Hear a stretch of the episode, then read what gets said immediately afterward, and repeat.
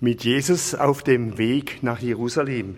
Ich lese aus Lukas 18 die Verse 31 bis 43. Er nahm aber zu sich die Zwölf und sprach zu ihnen, Seht, wir gehen hinauf nach Jerusalem, und es wird alles vollendet werden, was geschrieben ist durch die Propheten von dem Menschensohn. Denn er wird überantwortet werden den Heiden, und er wird verspottet und misshandeln und angespielt werden. Und sie werden ihn geißeln und töten, und am dritten Tage wird er auferstehen. Sie aber griffen, begriffen nichts davon, und der Sinn der Rede war ihnen verborgen, und sie verstanden nicht, was damit gesagt war. Es begab sich aber, als er in die Nähe von Jericho kam, dass ein Blinder am Wege saß und bettelte. Als er aber die Menge hörte, die vorbeiging, forschte er, was das wäre. Da berichteten sie ihm, Jesus von Nazareth gehe vorbei. Und er rief, Jesus, du Sohn Davids, erbarme dich meiner. Die aber vorne angingen, fuhren ihn an, er solle schweigen. Er aber schrie noch viel mehr, du Sohn Davids, erbarme dich meiner. Jesus aber blieb stehen und ließ ihn zu sich führen. Als er aber näher kam, fragte ihn, was willst du, dass ich für dich tun soll? Er sprach, Herr, dass ich sehen kann. Und Jesus sprach zu ihm, sei sehend, dein Glaube hat dir geholfen. Und sogleich wurde er sehend und folgte ihm nach und pries Gott. Und alles Volk, das es sah, lobte Gott. Ich darf Sie bitten, zum Gebet und anschließenden Lied aufzustehen.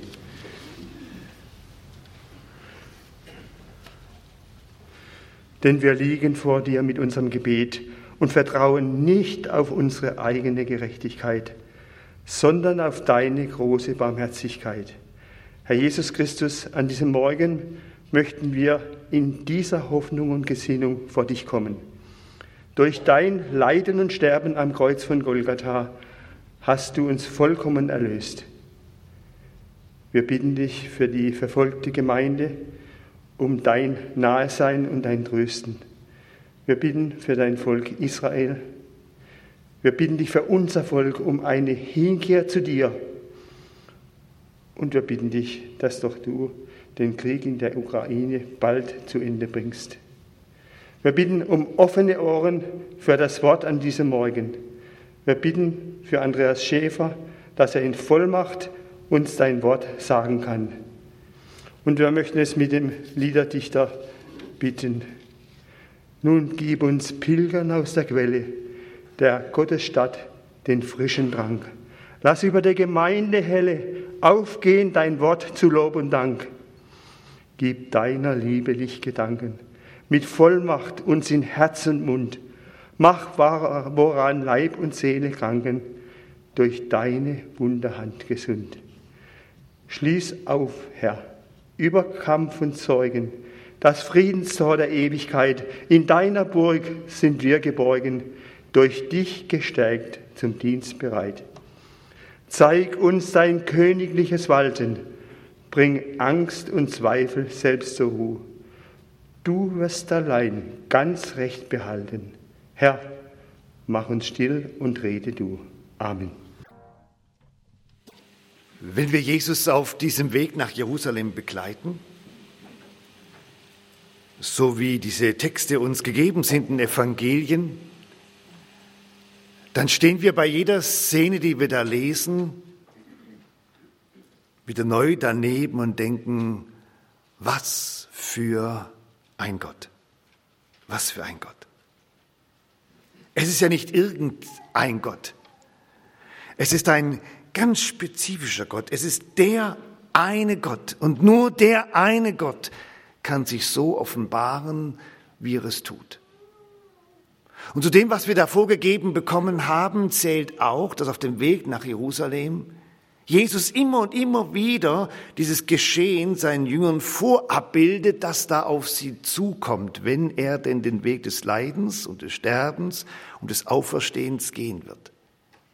Und dreimal in den Synoptikern, Matthäus, Markus, Lukas, Johannes, dreimal wird es besonders hervorgehoben. Wir haben das wie so einen Rhythmus im Evangelium. Die erste, die zweite, die dritte Ankündigung des Leidens und des Auferstehens von Jesus Christus. Er hat das richtig so Markierung, so Knotenpunkte, so Zäsuren, wo er das deutlich macht. Das kommt, das kommt tatsächlich.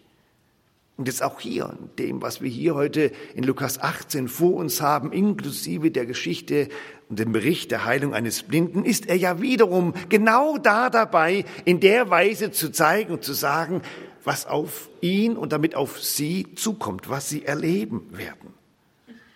Und wenn wir das uns jetzt anschauen, dann entdecken wir, was für ein Gott. Was für ein Gott dass er das wieder ihnen hier so sagt und deutlich macht. Er nahm aber zu sich die Zwölf und er sprach zu ihnen, seht, wir gehen hinauf nach Jerusalem und es wird alles vollendet werden, was geschrieben ist durch die Propheten von dem Menschensohn. Warum macht er das? Warum sagt er das? Warum nimmt er sich so dermaßen viel Zeit, seinen Jüngern diesen Gedankengang immer wieder vor Augen und vor Herz und Sinn zu stellen? Es ähm, hat ganz verschiedene Beweggründe und Motive. Eins, das ist äh, pädagogisch schnell nachvollziehbar. Das ist eine liebevolle Vorbereitung für eine ungewohnte Situation. Das machen Sie, wenn Sie halbwegs äh, drauf sind, auch bei sich zu Hause. Normalerweise läuft es bei Ihnen immer so ab mit Ihren Familienmitgliedern und so weiter und so weiter. Aber morgen ist vielleicht alles ganz anders, weil irgendwas dazwischen kommt. Dann können Sie es ja schon heute sagen, dass du dich morgen nicht wunderst. Morgen ist alles anders. Morgen läuft das so. Ich sag's dir heute schon, damit wenn es morgen passiert, du, aber was ist denn jetzt los? So, du kannst sagen, ach, klar, hat man mir ja gesagt. Und genau das ist auch wirklich so. Tatsächlich. In Lukas Evangelium steht das sogar am Ostermorgen drin. Am Ostermorgen nimmt der Engel genau diese pädagogische Funktion des Erinnerers an und sagt, er ist nicht hier, er ist nicht auferstanden. Jetzt denkt doch dran, was er euch gesagt hat. Und da wird sogar noch mal zitiert. Er hat doch euch gesagt, der Menschensohn muss überantwortet werden in die Hände der Sünder und gekreuzigt werden, am dritten Tag auferstehen. Und sie gedachten an seine Worte. Das heißt, passierte genau dieser Effekt, dieser liebevoll pädagogische Vorbereitungseffekt. Ja, das ist der eine Sinn von diesen Leidens- und Auferstehungsankündigungen vor dem Ereignis. Vor dem Ereignis aber hat noch einen anderen Grund. Vor dem Ereignis heißt, ich komme nicht nachträglich zu einer Interpretation des Ereignisses, die aufgrund des Ereignisses hilfreich wäre. Also, billiges Beispiel, das Kind ist in den Brunnen gefallen und nachher sagt man, das wollten wir auch so. Ja? Aber eigentlich, natürlich ist es eine Katastrophe, aber was soll ich jetzt machen? Am besten, ich sage, das war eigentlich alles genauso geplant. Und so ist ja der Gedankengang der, also eigentlich wollte natürlich niemand, niemand wäre auf diese verrückte Idee gekommen, dass, dass Jesus in diesen blöden juristischen Prozess da reingezogen wird und dass da so eine, eine Kausalitätskette greift und, und dann lief das an der Geschwindigkeit ab und tatsächlich, dann, dann hing der am Kreuz. Man, man, man konnte es gar nicht mehr aufhalten. Es, es ist halt dann so passiert. Und als dann eben die, die Jesus-Leute das gesehen haben, dann haben sie im Nachhinein gedacht, was machen wir aus dem ganzen Schlamassel letzte? Jetzt brauchen wir eine neue Interpretation und sagen, das war, das war ja genau so gedacht, das war so gedacht. Nein, nein, nein, genau damit das nicht passiert. Genau damit das nicht passiert, sagt es Jesus, bevor es geschieht, dass es geschehen wird. Auch dazu ein, ein von ganz, ganz vielen wunderschönen Belegen. Im Johannesevangelium Kapitel 14 sagt das Jesus ganz pointiert, 14, 29, jetzt habe ich euch das gesagt, ehe es geschieht, damit ihr glaubt, wenn es geschieht. Ganz simpel, ganz einfach, ganz elementar, richtig gut. Das heißt, ich habe nachher gar keine Chance zu sagen, wow, was denn jetzt passiert? Sondern ich muss sagen, ich habe das seit Monaten gewusst. Er hat es mir immer und immer und immer und immer wieder gesagt. Ja, ich konnte es nicht fassen. Ja, ich wollte es nicht glauben. Ja, ich wollte es nicht wahr. Aber jetzt kann ich zumindest nicht sagen, das war völlig Überraschendes, so was er vorher mir gesagt hat, hat er mir gesagt, damit, wenn es passiert, ich glaube, an dem, was er da tatsächlich getan hat. Zweiter wunderbarer Grund dafür, ganz klar. Und damit entdecken wir natürlich auch einen dritten Gedankengang. Denn das, was da am Kreuz passiert, das, was da geschieht, an Karfreitag, was da geschieht an Ostersonntag, das sind ja Ereignisse, die, die gab es so noch nie und die wird es nie mehr geben. Das heißt, es gibt dafür, wie sagen wir, es gibt dafür keine Analogie. Es gibt kein Diensthandbuch für Kreuzigungen im geistlichen Sinn. Es gibt es nur einmal, einzigartig und das, das kann ich ja gar nicht, da kann ich auf nichts zurückgreifen. Ich, ich habe doch nichts, ich muss es also vorher interpretiert bekommen, damit ich nicht völlig perplex und verrückt dastehe. Und genau das macht Jesus. Es wird so geschehen. Ich sag das dir vorher. Die Heilstatsachen, du kannst sie nur als Heilstatsachen verstehen, wenn zum Ereignis Kreuz und Auferstehung das interpretierende Wort dazukommt. Das ist passiert entsprechend dem Willen Gottes, damit ein stellvertretendes Sterben und ein Auferstehen geschieht. Das aber schon drei richtig schöne Gründe. Aber es gibt ja noch mehr richtig gute Gründe. Und einer der Gründe ist der, der hier von Jesus so wunderbar benannt wird. Ein weiteres, es wird nämlich alles vollendet werden, was geschrieben ist durch die Propheten von dem Menschen. Und es wird alles vollendet werden, was geschrieben ist durch die Propheten von dem Menschensohn. Das, was Jesus hier uns glasklar zum Ausdruck bringt, ist sein göttliches, weises, ewiges Vorausplanen, das über diesem Ereignis geschieht. Das alles, das alles ist, ist, ist kein Zufall, das alles ist nicht äh, Dummkloffe, das alles ist nicht einfach so geworden. Es ist genau so in den Planungen des ewigen Gottes in seinem ewigen Rat vorgesehen, wie es jetzt geschieht. Das, das ist etwas, was wir ja uns immer wieder vergegenwärtigen und was wir in einer beständigen therapeutischen Dosis brauchen dass es da so ganz, ganz anders läuft bei Gott als bei uns. Wir drucken auf jedes Nahö-Programm Änderungen vorbehalten drauf. Weil wir nicht wissen, wir haben es nicht in der Hand, ob wir das Ding so durchziehen können, wie wir es in unserer menschlichen Weisheit vorgesehen haben. Und wie oft haben wir gemerkt, dass wir Dinge schreddern mussten, weil sie genau nicht so geworden sind. Und wir mal ganz schnell uns da noch was Neues haben einfallen lassen müssen, weil wir eben nicht in einer Durchsicht und Klarheit gewusst haben, was wie passiert. Und ich erinnere Sie nur an diese unterschiedlichsten Corona-Monate, in denen wir so hin und her geschleudert wurden und all unsere schöne Planung und Weisheit vollkommen für den großen Schredder und das Altpapier war. Bei Gott ist das so anders. Das ist so anders.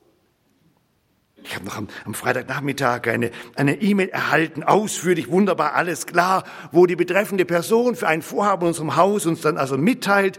Nachdem ich ja nun jetzt zwischenzeitlich den Vorgang besser abschätzen kann, muss ich mich korrigieren. Das ist der Klassiker.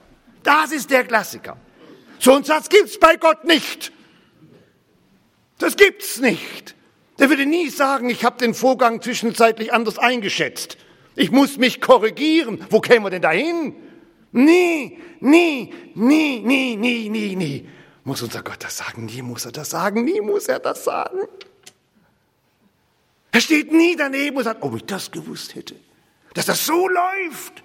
Ich hatte ganz anders geplant. Nein, nein. Es heißt hier, dass der Sohn dasteht und übrigens wird alles vollendet werden, was geschrieben ist durch die Propheten von dem Menschensohn. Sie stehen hier vor dieser Schönheit des ewigen, gültigen Rates unseres Gottes. Die Schönheit des ewigen, des gültigen Rates unseres Gottes. Wir eiern rum mit Prognosen, Hoffnungen, Vorausschauungen, Planungsgrößen, mit all dem, was da rumeiert. Und er steht da und sagt, ich arbeite selbstverständlich meinen ewigen Rat gerade Stück für Stück ab. Ach so. Das heißt, ich habe natürlich eine ganz andere Autorität, mit der ich es da zu tun habe. Ich, ich habe mit diesem Gott, der mir da beschrieben wird, etwas ganz anderes als das, was wir natürlich so untereinander so leisten können und was auch unsere unterschiedlichen Götzen und Gottheiten und Götter da so bringen. Wissen Sie, das ist ja wichtig für uns, das ist doch wichtig. Was, was, für, was für eine Sorte von Gott haben Sie denn da so? Ganz vielfach haben wir so einen, so einen Angestellten-Gott. So einen Angestellten-Gott. Der hat ein ganz bestimmtes Ressort, in dem ist er okay. Und da ist er auch gerade am Arbeiten und Wirken, aber, aber, aber letztendlich muss er natürlich auch immer wieder neu klar kriegen, was jetzt dran ist. Er wird, er wird gesteuert, er wird entsprechend gelenkt, hat ein bestimmtes Feld, da ist er okay, aber bitte mehr ist auch nicht drin. Und diese ganz begrenzte Anstellung, die führt er auch recht ordentlich aus. Aber äh, Veränderungen, Neuheiten, Entwicklungen, da muss er sich natürlich immer wieder neu auch anpassen. Und dementsprechend soll sich ja dann auch dann die Kirche anpassen mit dem, was sie tut und was sie lehrt und was sie sagt, was sie nicht sagt. Äh, und, und da muss man auch gucken, was ist denn jetzt so dran, du Angestellter. Jetzt schau mal, wie wir da in 2023 unterwegs sind in Deutschland. Also da braucht es dringend unterschiedliche inhaltliche Reformen. Manches von dem, was du da so geschrieben hast, also bitte, das ist jetzt auch 2000 Jahre alt, das braucht, ein, braucht eine Neuauflage, da muss man manches rausnehmen, anderes reinnehmen und, und dann steuern wir unseren Gott, den Angestellten. Oh, was ist das armselig. Und dann wundern sie sich, warum sie mit dem Gott ihren Alltag auch nicht leben wollen. Angestellte haben wir genug. Ressortbegrenzte Geschöpfe haben wir genug. Nein, nein, nein. Sie stehen an dieser dritten Ankündigung des Leidens und Sterbens und sehen einen Jesus da stehen, der ihnen sagt, Selbstverständlich arbeite ich gerade den weisen, ewig gültigen Ratschluss meines Gottes ab. Nichts anderes passiert.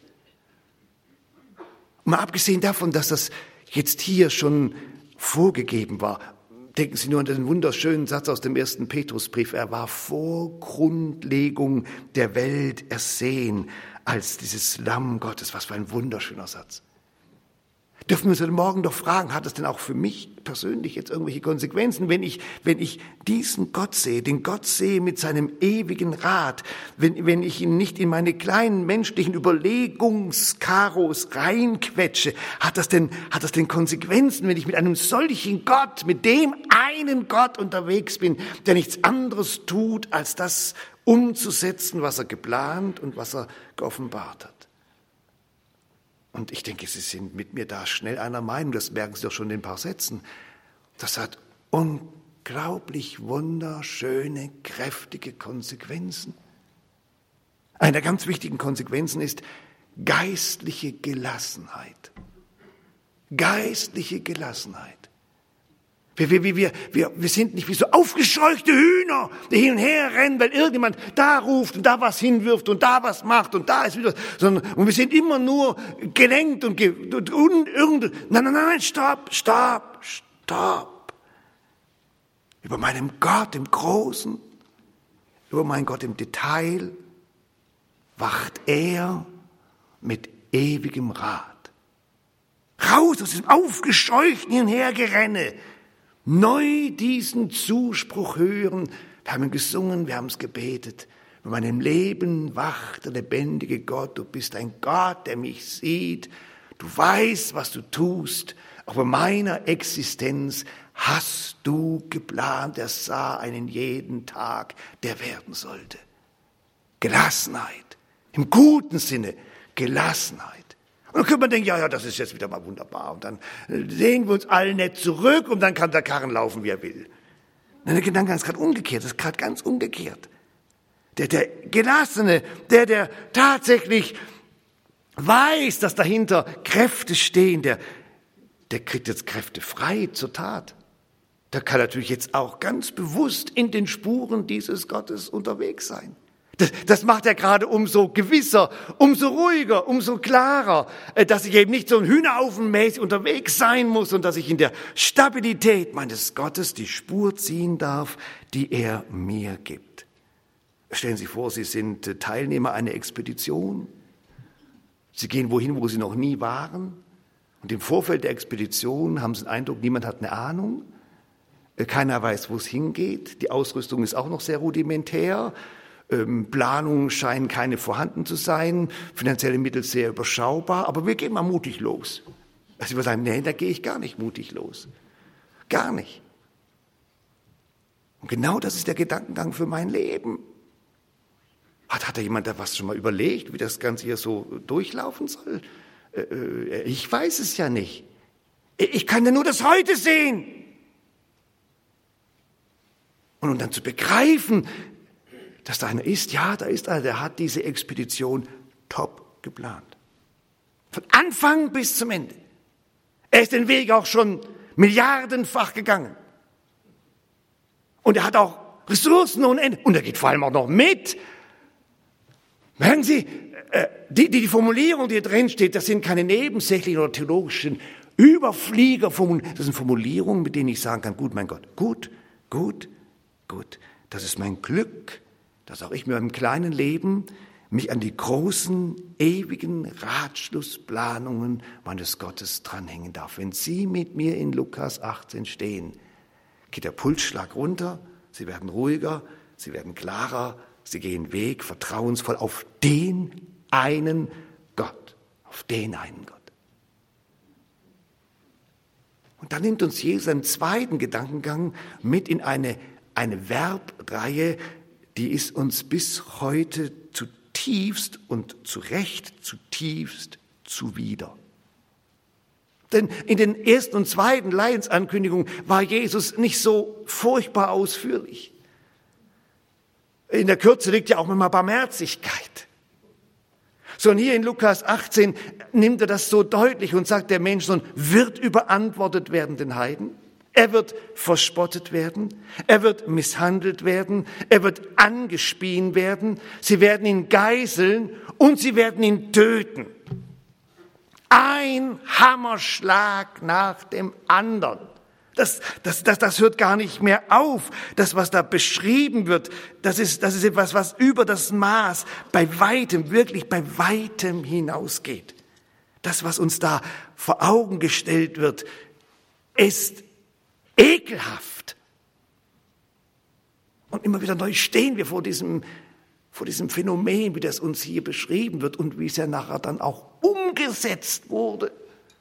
Viele von uns lesen ja seit Jahren und Jahrzehnten die Berichte von Karfreitag und es vergeht kein Lesen eines Karfreitagsberichtes, wo man denkt, nein, nein, das, das darf nicht sein. Ich halte es nicht aus. Und wenn man noch meint, man könnte es noch unterstützen, wenn man es visualisiert, wird es ja noch schlimmer. Mein Gott, was ist denn da los? Und jetzt stehen wir vor diesem Phänomen, dass der lebendige Gott tatsächlich angesichts der Menschheit sich genau dazu entschieden hat. Warum hat er sich zu diesen sechs Verben entschieden? Weil Gott nicht ist, wie im berühmten Stück von Wolfgang Borchert draußen vor der Tür. Da kommt ja Gott als dieser senile Pensionär vor dem dann die Weltgeschichte doch aus den Händen geglitten ist. Und das gipfelt dann dem Zitat, mein armer Junge, ich kann's auch nicht ändern. Steht so Gott vor seinen Geschöpfen, die gezeichnet sind von der Sünde, die in den Tod reinmarschieren, die im Herrschaftsraum des Teufels sind? mein armer Junge, ich kann es auch nicht ändern. Eben nicht. Er hat es geändert. Er hat es geändert, über, überantwortet werden, verspottet, misshandelt, angespien, gegeißelt, getötet. Das ist eine ganz irre, eine ganz irre Kette, die uns da vor Augen gestellt wird. Und diese irre Kette, die uns da vor Augen gestellt wird, die, die macht uns etwas klar. Da, da, da tut er etwas für uns, da tut er etwas für die Menschen, da tut er etwas für diesen Kosmos. Das ist überdimensional. Das ist ein nicht mehr maßvolles Engagement. Da fehlt eine vernünftige Grenze. Das ist nicht mehr klug. Man muss auch irgendwo wissen, wann genug ist. Und ich habe gesagt, nee, bei mir ist nicht genug. Ich gebe alles. Und verstehen Sie, jetzt sind wir im zweiten Themenfeld. Beim ersten Themenfeld haben wir den weisen Ratschluss Gottes gesehen und haben unseren, unseren Gott wieder dahingestellt, wo er ist und diesen bescheuerten Angestellten Gott äh, gekündigt. Und beim zweiten merken wir, da kommt uns eine, eine Dimension von Liebe entgegen, die, die ist einfach nicht mehr normal. Jetzt will ich ja nicht ihre Liebesfähigkeit in Frage stellen, keine Sorge und das ist alles nett, was sie da vor sich hin lieben, alles okay, weil äh, Ehepartner und, und Kinder und, und und was ich was. Bitte, bitte, bitte glauben Sie mir, ich will das nicht despektierlich machen, aber ein bisschen Verstand muss man schon noch haben und, und Maß halten und wissen, was geht und was nicht geht, und wo auch dann mal Schluss sein muss. Und Schluss muss doch sein, wenn Verben kommen, wie überantwortet werden und verspottet und misshandelt und angespielt, gegeißelt und getötet. Da, da muss doch mal Schluss sein. Also bei aller Liebe zu dir, nicht wahr? Da ist aber dann wirklich Schluss. Das kannst du jetzt von mir nicht erwarten. Und, und Paulus sagt, das kannst du vor allem dann nicht von mir erwarten, wenn ich dir gegenüber in einer Beziehung bin, die absolut daneben ist. Haben Sie im Römerbrief gelesen, die Tage? Christus ist für uns gestorben, als wir besonders nett, freundlich, heilig, engagiert uns ihm entgegengewandt haben. Nein, als wir noch schwach waren, als wir noch gottlos waren, als wir noch Feinde waren, als wir noch Sünder waren, bescheuerte Vokabeln. Und jetzt soll da eine ganz besonders tiefe, nette, reiche Beziehung entstehen. Also Sie wissen, dass das haut nicht hin. Da gehen Sie auf Distanz, das ist auch vernünftig. Das rät auch Ihr Therapeut und sagt, raus damit, du musst dich abgrenzen, das ist, haut nicht hin. Und jetzt sagt Jesus, nein, ich bin an dieser Stelle vollkommen maßlos, vollkommen maßlos. Ich laufe absolut aus dem Ruder. Du kannst mich nicht eingrenzen, was deine, was meine Liebe zu dir betrifft. Gott sei Dank. Gott sei Dank. Überall im ganzen Universum. Nur Liebe mit Grenze. Nur Liebe mit Grenze. Aus den unterschiedlichsten Beweggründen. Nur Liebe mit Grenze. Es gibt nur eine Stelle, wo es Liebe ohne Grenze gibt. Liebe ohne Maß.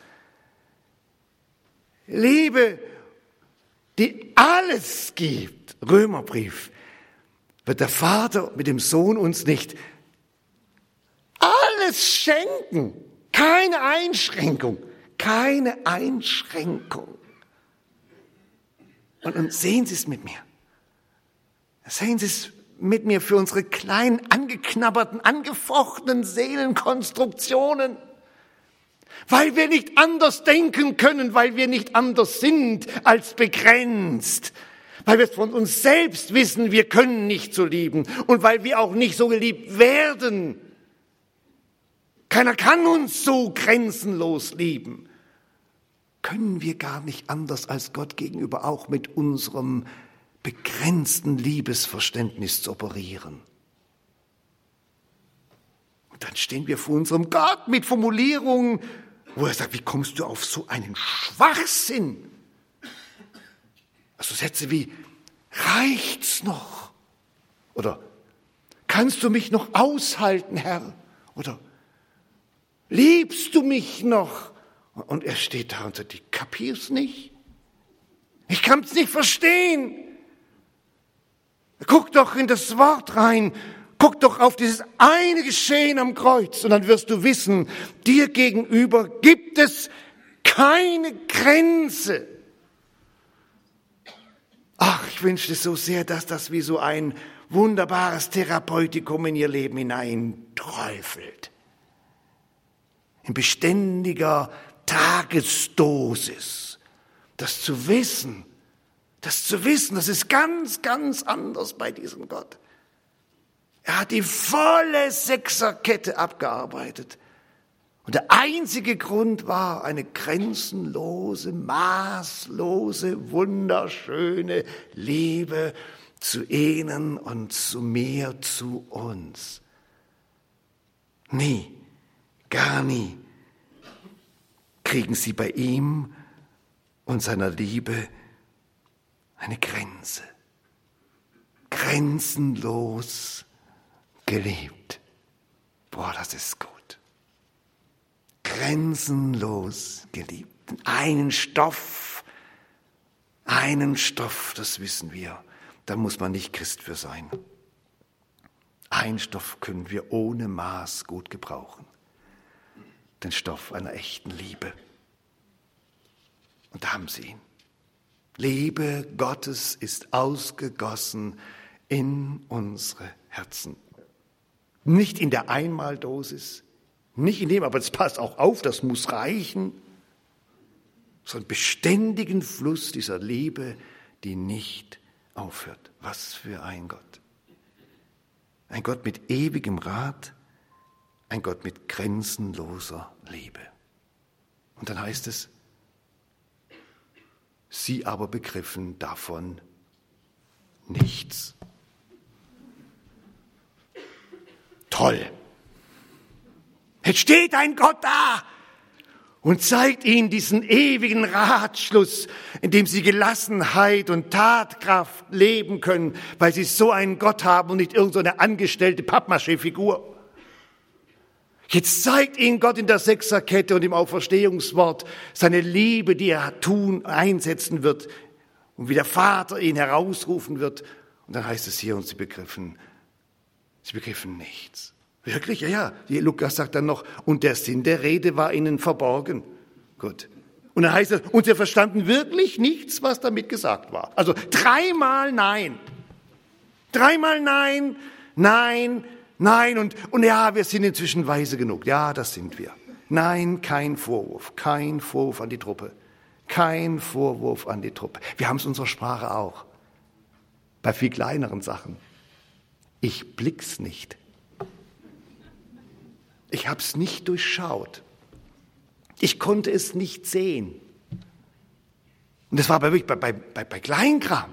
Und jetzt hier bei, bei dem, Sie müssen das mal versuchen, vor das Kreuz gedanklich zu kommen, vor das Kreuz gedanklich zu kommen.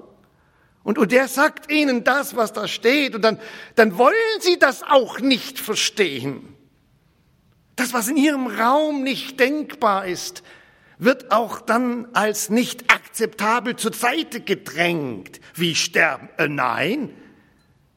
Leiden verspotten? Nein. Ich, ich will, dass das genauso bleibt, Herr Jesus, wie immer. Und sie haben es nicht geblickt. Sie haben es nicht geblickt. Sie haben es nicht geblickt.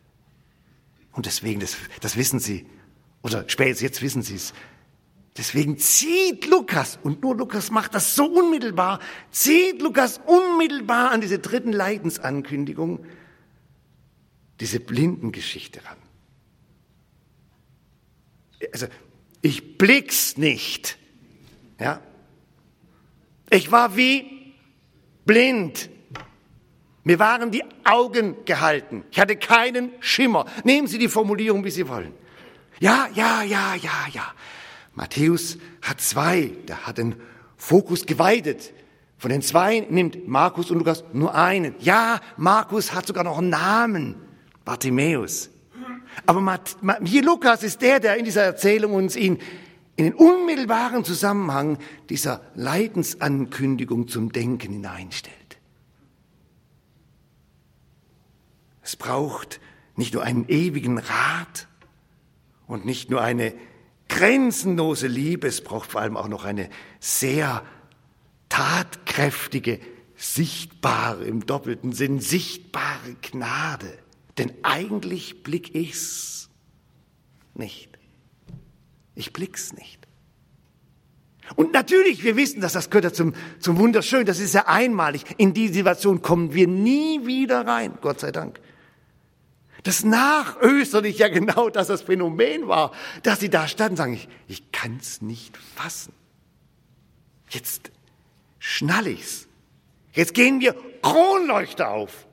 Jetzt habe ich es verstanden. Kreuz und Auferstehung, das ist die einmalige historische Situation für diese Truppe. Aber die Grundthematik, die Grundthematik, die bleibt. Die bleibt. Und es ist für uns hochinteressant, dass unser Autor Lukas mit seinem wunderschönen doppelten Buch, also Lukas Evangelium und Apostelgeschichte, das Wort vom Sehen, das er hier benutzt, Herr, dass ich sehen kann und sei sehend und er wurde sehend, dieses Verb, was da steht, das gebraucht Lukas außerhalb des Evangeliums nur noch fünfmal. Und alle fünf Belege außerhalb des Evangeliums nutzt er im Zusammenhang mit der Bekehrung des Apostels Paulus. Ach, da braucht man nur kein Theologiestudium. Und die Brücke, die, die, die wird einem ja quasi vierspurig präsentiert. Zu sagen, sehen, sehen ist ein ganz anderer Vorgang, nicht nur ein, ein physischer Vorgang, das auch, das auch. Hier in Lukas 18 Paralleltexten wird ein Blinder physisch geheilt, ganz eindeutig. Aber wir bekommt eine weitere Verständnisebene, dass es auch ein ganz anderes Sehen noch geht. Nachher da vor Damaskus wo der äußerlich blind wurde für eine kurze Zeit, der sowieso innerlich komplett blinde, wird er ja doppelt sehen. Der Ananias hat den Job, ihm wieder das Licht zu schenken. Da kommt dann schon dreimal genau dieses Sehen vor. Und nachher in seinem Zeugnis später vor den römischen Behörden kommt es wieder vor. Ich wurde sehend und zwar doppelt sehend. Ich hatte endlich den Durchblick. Wir singen nachher das in dem Lied. Ich war blind und jetzt bin ich sehend. Das habe ich mir antrainiert. Ich habe mich von meiner Blindheit habe ich abgelegt. Kann man ja, ne? Blindheit ablegen. Und dann trainiert man sich das Sehen. Sie gucken mich so ein bisschen verdutzt an. Das ist der Sinn der Sache. Ich sage, das ist ein Schwachsinn. Wenn ich blind bin, bin ich blind. Da kann nichts ablegen. Da gibt es kein Training. Da muss was, da muss, da muss ein, da, da, da muss ein Wunder her. Da muss ein Wunder her. Der Gott dieser Welt hat ihnen den Sinn verblendet, dass sie nicht sehen das helle Licht des Evangeliums. Und dann laufen wir Menschen blind, geistlich blind durchs Leben. Nett, freundlich, harmlos, unaufgeregt, aber blind. Wir sehen das Eigentliche nicht. Viele von uns die sind schon so lange sehend, die wissen gar nicht mehr, wie es blind war. Manche von uns, die haben erst vor kurzem von blind auf sehend wechseln dürfen, die wissen das noch. Manchmal stehen wir staunend da und denken, was ist denn da passiert? Das ist ja der Wahnsinn. Was ist denn da passiert? Und die Bibel ist da ganz eindeutig. Da braucht es einen, der sagt, sei sehend. Da braucht es einen, der sagt, sei sehend. Da braucht es einen, der mich aus der Blindheit, aus der geistlichen Blindheit herausholt und mich sehend macht. Dass ich mich selbst, dass ich Gott, dass ich sein Rettungshandeln ganz anders sehen kann. Gott, der sprach, Licht soll aus der Finsternis hervorleuchten. Schöpfungswunder. Gott, der sprach, Licht soll aus der Finsternis hervorleuchten. Der hat einen hellen Schein in unsere Herzen gegeben, dass jetzt durch uns entstünde die Erleuchtung zu der Erkenntnis der Herrlichkeit Jesu Christi. Licht angemacht. Ich darf glauben, hat's Licht angemacht. Was für ein was ein absolut riesengroßes Geschenk. Und natürlich, das ist ja selbstredend, aber doch nochmal wichtig zu sagen, wer einmal jetzt sehen kann, würde ich sagen, ach, ich will wieder zurück. Dunkel war auch ganz nett. Nein, ich habe doch ein, ich hab, ich hab eine, eine, eine Welt geschenkt bekommen. Nie, nie, nie, nie mehr wieder zurück, nie mehr zurück. Ich kann sehen. Ich habe Jesus. Ich habe Gott. Ich habe den Glauben. Ich habe die Rettung. Ich kann sehen. Das ist ein Wunder. Sie können sehen. Da können Sie sich gar nicht drauf einbilden, das wissen wir. Aber dass, dass das mit in diesen Tag, in diese Woche hineingehen, Sie sind zur Abteilung der Sehenden zu rechnen, zu denen, die jetzt sehend sind. Wunderbar. Ohne Jesus blind, mit Jesus sehen. Ja, wunderbar, da habe ich jetzt den Durchblick. zweite Sorte, zweite Sorte sehen ist die zweite Sorte für die schon Sehenden, für die schon geistlich Sehenden, was der Apostel Paulus uns im Epheserbrief Kapitel 1 sagt. Das sind alles schon Sehende. Und im ersten großen Gemeindebrief, im Epheserbrief, betet doch Paulus diesen wunderbaren Satz, dass Gott euch gebe erleuchtete Augen des Herzens, dass ihr sehen könnt, zu welcher Hoffnung ihr von ihm berufen seid. Das heißt, ah, es braucht nicht nur einen einmaligen Sehvorgang. Mein Gott, ja, ich, ich sehe dich, sondern es braucht einen fortwährenden Herzenssehvorgang. Das, das werden ja ganz viele von Ihnen mit mir äh, schnell bestätigen, wenn Sie schon ein paar Jahre, Jahrzehnte im Rennen sind mit Jesus. Dann würden Sie ohne Überheblichkeit sagen, ich sehe ihn heute auch anders als vorher. Und ich sehe auch die, die Welten, mich selber natürlich anders als vorher. Also als ich schon gläubig wurde und jetzt ja natürlich. Es ist, gibt erleuchtete Augen des Herzens zu sehen. Und dann, ja, Sie ahnen schon, es gibt noch eine dritte Sorte von Sehen. Und die dritte Sorte von Sehen, die haben die, die alten Ausleger immer schon natürlich auch in diesem Text für sich wahrgenommen. Und wir haben sie auch schon ein, zwei Mal hier präsentiert, dass, dass wir ja auch immer noch gehalten sind, unsere Augen das Entscheidende und noch nicht sehen können. Ja, wir haben die Augen des Glaubens. Ja, wir dürfen sehen sein. Ja, wir dürfen fortwährend erleuchtete Augen des Herzens haben. Und trotzdem, es, es, es fehlt uns was ganz Entscheidendes. Gestern Abend hatten wir es im Römerbrief. Wir leben gerettet, aber auf Hoffnung. Da fehlt noch was. Ich, ich möchte gerne diese Rettung sehen. Tatsächlich möchte ich sehen. Und deswegen haben die alten Ausleger, die waren ja ganz andere Kaliber als wir heute, die haben das dann so verstanden. Ambrosius. Wenn Ambrosius über dieses Gleichnis spricht, dann sagt er, es gibt einen Herrn, der geht vorüber und er hört mich. Steht hier. Jesus geht vorüber und er rief, der vorübergehende Jesus, der, der hört mich. Aber ein Jesus, der vorübergeht und mich hört, äh, Sie wissen, da, da muss noch was kommen. Da muss noch was kommen. Es braucht einen Jesus, der nicht nur vorübergeht und mich hört, es braucht einen Jesus, der stehen bleibt. Der stehen bleibt. Und so gibt es den Jesus, der vorübergeht und mich hört, den, den Dominus Transiens, den vorüberziehenden Herrn, der sein Audivit erhört, mich mir dokumentiert, aber es braucht noch ein, ein Dominus Dans, ein stehenden Herrn. Und der stehende Herr, der hört nicht nur, sondern der Illuminavit, der leuchtet mich. Schwestern und Brüder, irgendwann kommt der Moment, die Varianten sind verschieden, wo der vorüberziehende Herr, der sie gehört hat, jahrzehntelang gehört hat, zum Dominus Dans wird und für sie stehen bleibt. Und sie ruft und sie sehen lässt. Dann werden sie ihn sehen, wie er ist. Bin so dermaßen gespannt darauf. So dermaßen gespannt darauf.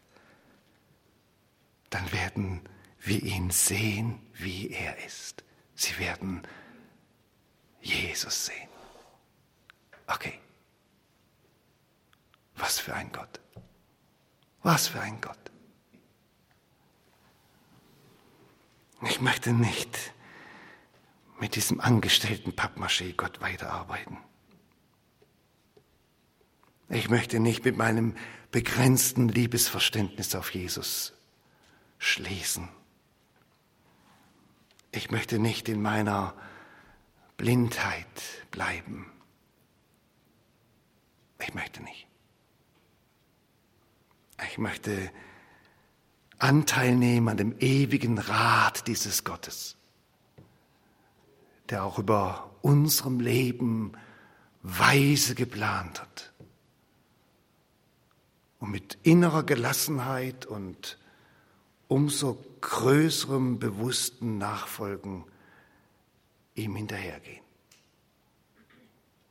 Ich möchte mit Ihnen auch in diesen Tagen es genießen, dass diese grenzenlose Liebe Gottes in Jesus Christus in mein Leben hineinträufelt.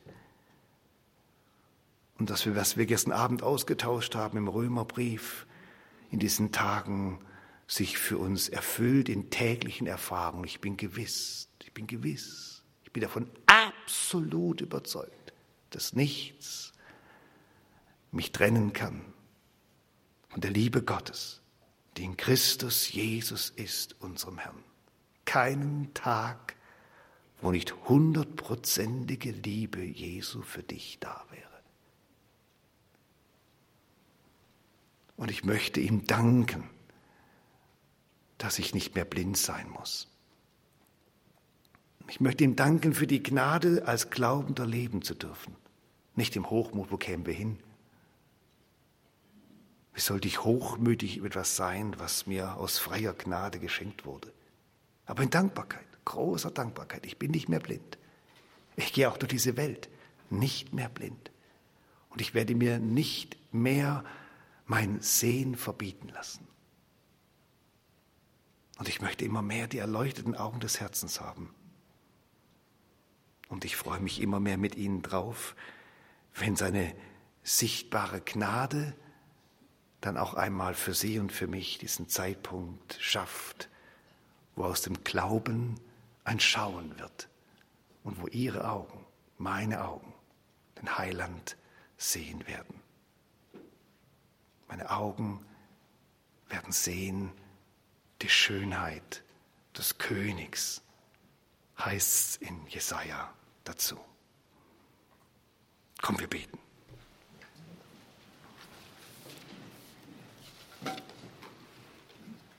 Du bist einzigartig, du bist unvergleichlich, du bist nicht irgendeiner, du bist nicht irgendeine Erfindung, eine Figur, ein Religionsprodukt. Du bist der eine. Es gibt nur dich. Und wir hier beten dich den einen an. Und wenn wir dich den einen anbeten, Vater in Jesus Christus, dann beten wir dich an über deinem ewigen Rat. Wir beten dich an über dieser absoluten Zuverlässigkeit, über dieser Treue, über dieser Gewissheit und Festigkeit, die im Großen und im Detail in unser kleines, angefochtenes Leben hineinkommt. Wir beten dich an, du ewiger Gott.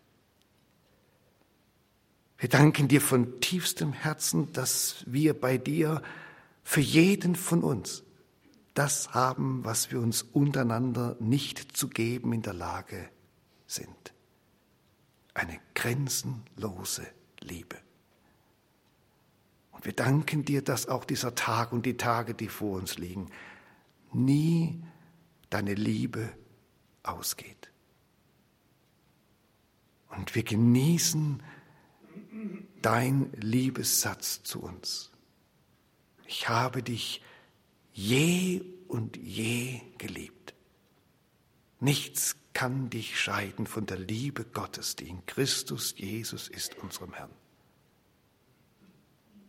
Und wir danken dir für die Augen des Glaubens, mit denen wir sehen dürfen. Und wir danken dir, dass du diese erleuchteten Augen auch verstärken willst. Und wir erflehen von dir den Moment als Einzelne und als Gemeinde, an dem wir aus dem Schauen, aus dem Glauben in Schauen geführt werden. Was bist du für ein Gott? Mit ewigem Rat und grenzenloser Liebe und sichtbarer Gnade. Anbetung sei dir. Vater unser im Himmel, geheiligt werde dein Name, dein Reich komme, Dein Wille geschehe, wie im Himmel, so auf Erden. Unser tägliches Brot gib uns heute und vergib uns unsere Schuld, wie auch wir vergeben unseren Schuldigern. Und führe uns nicht in Versuchung, sondern erlöse uns von dem Bösen. Denn dein ist das Reich und die Kraft und die Herrlichkeit in Ewigkeit. Amen.